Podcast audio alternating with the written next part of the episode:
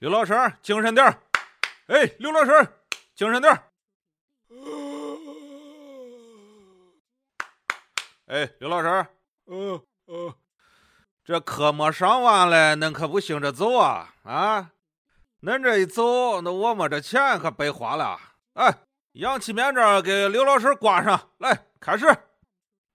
大家好，我是刘邦刘老师，这里是发展心理学与我们的第十一讲，小学期的生物社会性发展。小学期一般是指六七岁到十二三岁这样的年龄段。小学儿童与婴幼儿或者青少年不同，他们的发育缓慢而稳定，他们更会照顾自己了。从刷牙到穿衣，从自己给自己准备一顿午饭到同学一起走到学校。到了学校，他们能够坐在位子上做作业，而不会弄断铅笔、撕破纸，也不会用胳膊肘攻击同学。在小学这几年，儿童相当的能干而自信，不像青少年那样会因为身体的变化和冲动而苦恼。小学生的肌肉更强壮，心肺机能也更强，心脏力量和肺活量都越来越好，而且每长大一岁，儿童都能跑得更快，跳得更远。小学生在每一项体育技能方面都比他们小时候强得多。在身体活动方面，儿童往往玩得很开心，他们完全彻底地沉浸在其中。除了从游戏中寻找到乐趣，身体活动带来的好处还可能会持续一生。同幼儿期不同，这个时候的孩子玩游戏更多的会选择玩有规则的游戏，不同于小时候玩结婚了的游戏、生病了需要打针的游戏。这个时候玩的游戏角色都是自己，但是受到了规则的制约。如果我举例说，例如砸沙包、踢毽子、跳皮筋、跳山羊，会不会让大家觉得很有年代感？除了带给孩子快乐外，在安全的前提下，这个阶段的游戏可以帮助孩子改善整体的健康状况，减少肥胖的可能性，学习什么是公平合作，增强解决问题的能力等等。像老鹰捉小鸡、捉迷藏和其他各种跑来跑去的捉人游戏，孩子都可以玩一整天。这些游戏都是活跃的、互动性的和包容性的。对于儿童来说，不仅仅是理想的游戏，也是具有道德教育作用的。但是，遗憾的是，对于现在的孩子而言，随着城市快速扩张，游戏场地和公园变得越来越少，能够玩像老鹰捉小鸡、捉迷藏和其他各种跑来跑去的捉人游戏的机会越来越少。一个世纪以前，世界上百分之九十的儿童生活在农村，而现在。大多数儿童生活在城镇里，对于生活在城市里的儿童而言，父母更愿意让他们待在家里，因为陌生人很危险。虽然学校里开设了体育课，但事实上，更多的体育课都给文化课让位了。即使是体育课上，也有许多学生选择不运动。缺乏运动和不良的生活习惯，可能会对小学儿童带来健康方面的问题，甚至可能为一些慢性病埋下隐患。要知道。即使是一些小毛病，比如近视、经常咳嗽、不断的擦鼻涕，甚至有明显的胎记，也会影响儿童的自我意识。为了防止这种情况的发生，小学生必须对自己的健康负责，养成良好的生活习惯。儿童肥胖就是这么一种不健康的情况。和其他年龄相比，五到六岁的儿童身体脂肪最少，身体质量指数最低，但是很多年幼儿童已经超重了。超重儿童更可能患哮喘病、高血压和高胆固醇。此外，由于超重，儿童学习成绩下降，自尊降低，孤独感增加。很多研究发现，小学生很可能拒绝肥胖的同学，而这些肥胖的同学往往讨厌学校。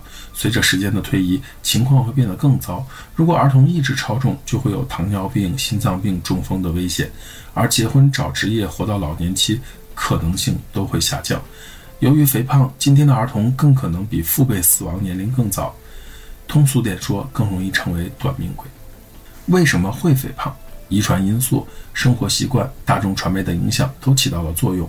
如果是基因问题，真的只有一声叹息了；如果是饮食习惯的问题，那么在长时间的看电视、喝饮料的幼儿中，在坐车上学、很少在户外游戏的中小学生，肥胖者越来越多。父母对这些都是要负责任的。更有趣的是，大概就是视频广告了。食品广告对于儿童有特殊的吸引力，父母很少会意识到他们的孩子看了多少这样的广告。事实上，很多食品广告在引诱儿童吃不健康的食品。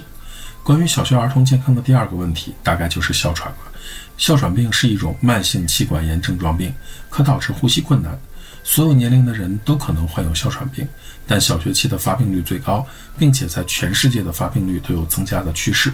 空气污染，尤其是交通拥堵导致的污染，加重了哮喘病在体弱儿童中的蔓延。现代的生活方式，铺地毯、养宠物、窗户紧闭、户外游戏减少，也对哮喘病的发病率增高起了一定的作用。引起哮喘病发作的很多过敏源，比如说宠物的皮屑、吸烟、蟑螂、螨虫和霉菌等等，都大量的存在于当今隔绝良好的家庭当中。一些专家提出了一个卫生学的假设，认为现代儿童处于过度的卫生环境当中，被过度保护并隔离于病毒和细菌，这使得儿童不会发生可能增强人的免疫系统的轻微感染和疾病。以下有一些方法可以帮助减少哮喘的发生。首先，加强学校和家庭的空气流通，减少污染，少吃抗生素，多到户外游戏，这可以使所有人受益，同时可以减少哮喘病。其次，如果有哮喘病家族史，可以延长母乳喂养的时间，减少灰尘和吸烟，减少和宠物接触，消灭蟑螂，这样可以把哮喘病发作的概率降低到一半。我们再来了解一下小学儿童大脑的变化，在七到八岁的时候。大脑内的神经元大量的相互连接，这种连接对儿童必须完成复杂任务是至关重要的。学习阅读就是一个例子，这也许是小学儿童最重要的智力成就。阅读不是本能的，我们的祖先不曾阅读，一两千年前人类才把一些符号变成了文字，使它们具有一定的意义。那时的大脑并没有专门的区域负责掌管阅读，它只掌管说话和做出姿势。在大脑没有特定结构的情况下，人们是怎么阅读呢？答案也是神经元的大量连接。大脑中有几个区域参与到阅读：第一个区域负责声音，第二个区域负责辨认字母，第三个区域负责次序，第四个区域负责理解等等。很多社交技能也需要这种连接。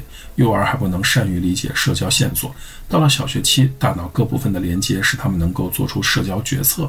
小学生从事很多活动的时候，都会比成人用到更多的脑区，所以需要更多的连接。更好的协调大脑的各部分的关键在于前额叶皮层对各种冲动的控制能力。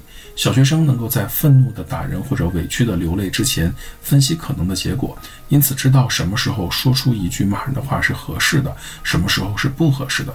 小学儿童也能够对未来做出计划，算出从今天到放假还有多少天。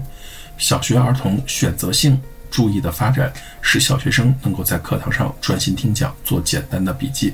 忽略分心的事情。小学期大脑技能的最后一个进步就是自动化，这是什么意思呢？它是指思维和动作次序经过多次重复形成自动执行或者习惯性的东西。起初，在意识控制下的所有行为都需要认真而缓慢的思维参与。经过多次重复后，由于神经元按顺序激活，动作变成了自动的和模式化的。还是以阅读来举个例子吧。起先。眼睛需要费力地把字母和发音匹配，逐渐形成了对音节和单词的知觉。后来呢，这一过程变成了自动化的。例如，当你看书的时候，自动化使你专注于概念而不用思考字母的事情。自动化对于所有的技能都有帮助。学习说第二种语言、背乘法表、写出一个人的名字，开始的时候都比较慢，而后会逐渐的自动化。接下来，我们来看一个概念，叫做发展心理病理学。这是一个新兴学科，用一般性发展的观点来理解和治疗发展障碍的研究领域，涉及到神经科学、遗传学、发展心理学等等。在发展心理病理学看来，异常行为是正常的，大多数儿童都偶尔会有反常行为。同时，有严重障碍的儿童在很多方面和别人是一样的。同样呢，在发展心理病理学看来，能力低下随着年龄的增长而会发生变化。多数障碍具有共鸣性。也就是多于一种问题在同一个人身上同时存在，哪一种障碍最能致残，会随着损伤的程度变化而发生变化。同样呢，在发展心理病理学看来，成年期的生活可能会改善，也可能会恶化，愈后是困难的。很多有严重残疾的儿童后来可能会变成富有创造力的成人，相反，一些疾病可能会变得更具有破坏性。在发展心理病理学看来，诊断和治疗也反映了社会的背景。在动力系统中，每个人都和周围的环境相互作用，学校、家庭、社会文化都会矫正恶化，甚至制造出心理疾病。由于小学生是按年级分班、按作息时间表来学习的，因此发展性心理疾病与他们的关系更为密切。因为这种学习方式容易使一些与众不同的儿童变得尤为突出。但是如果治疗是及时而有针对性的，小学期的一些障碍还是可以解决的。通常情况下，治疗开始的越早，就越容易成功。但是儿童年龄越小，确诊就越困难。这不但因为障碍的共病性，而且因为症状随年龄的不同而不同，因与果之间没有一个简单的联系。这意味着对于儿童来说，一个特殊的行为既可能是正常的，也可能是严重问题的早期信号。我们来了解一下注意力多动障碍吧。大约有百分之十的幼儿具有注意力多动障碍，他们很难集中注意力。也可能充满难以控制的活跃冲动，或者表现出冲动行为。有这种障碍的儿童可能是涣散的、冲动的、过于活跃的。因此，当成人让他们安静的时候，他们会表现出破坏性。有多动障碍的男孩约是女孩的两倍。有注意缺失多动障碍的儿童在做家庭作业的时候，可能会东张西望，不停地问问题，总想出去玩、喝饮料，烦躁不安，扭动身体，敲打桌子，摇晃双腿去卫生间，然后重复这些动作。这样的儿童会学习困难，他们很难从中学和大学毕业。在学校里，有孩子会和老师讲：“我不想和谁谁做朋友了，他太古怪了。”其实，可能是因为那个孩子处在恶劣心境或者情绪障碍当中。情绪可能是高涨的，也可能是低落的，甚至还可能两者都有。这些孩子可能觉得自己是全学校最聪明的人，命中注定要拯救全世界。换一个时间，也可能陷入到严重的抑郁，不愿意或者不能阅读，不能和小朋友玩，也不能去上学。别觉得这件事情离孩子很遥远，事实上，很多的孩子确实在小小的年纪就需要对抗情绪病这件事儿。比如，我听来访者跟我讲过的这样的一段经历。三年级的时候，喜欢边写作业边玩自己的头发，结果妈妈把自己抓到卫生间，拿起剪刀把自己的头发全部剪掉了，基本上剪成了毛寸。从此之后，这个女孩子就再也没有剪过短发，一直留长发，也曾经多次做出过可能伤害自己的事情。虽然这是一个极端的真实例子，但是需要注意的是，孩子的情绪问题真的比很多人想象的要严重。很多家长或者经过老师介绍带孩子来看儿科医生和心理咨询师，是因为。他们发现，即使在孩子特别高兴的时候，也容易狂躁和容易激惹。这些儿童不是那些正在度过困难时期的儿童，而可能是具有长期愤怒的儿童。他们的行为发生在家里，也可能发生在学校，时间长达几个月。通常有注意力缺失多动障碍的儿童父母，往往有学习能力低下的问题，而双向障碍儿童的父母更可能有心境混乱的问题，包括抑郁或者进食障碍。很多人对于儿童适不适合吃控制情绪的药物有争议。事实上，剂量过高或者过低对发展中的大脑和习惯确实有一定的影响。当然，我更建议的是，在用药的同时接受心理帮助，可能会更有针对性一些。相比之下，阅读障碍这种问题看起来就不那么危险了。在学习能力低下中，被诊断最多的是阅读困难，这是一种非同寻常的阅读困难。一个阅读能力低下的儿童，可能在字词发声方面有困难。但是在书写文字的理解和记忆方面则表现得很优异。另外一个儿童可能问题正好相反，有的时候很难被确诊。如果一个三岁的儿童不能清楚地说话，或者还没有出现命名激增这个现象，就是一个早期的警示信号。早期言语治疗能够减弱或者预防后期的阅读困难。这一讲的内容到这里就结束了，谢谢大家。这里是有为心理，我是刘老师。刘老师，刘老师。哎呀，这心脏都不跳了！快快快，电除颤仪推过来，准备抢救。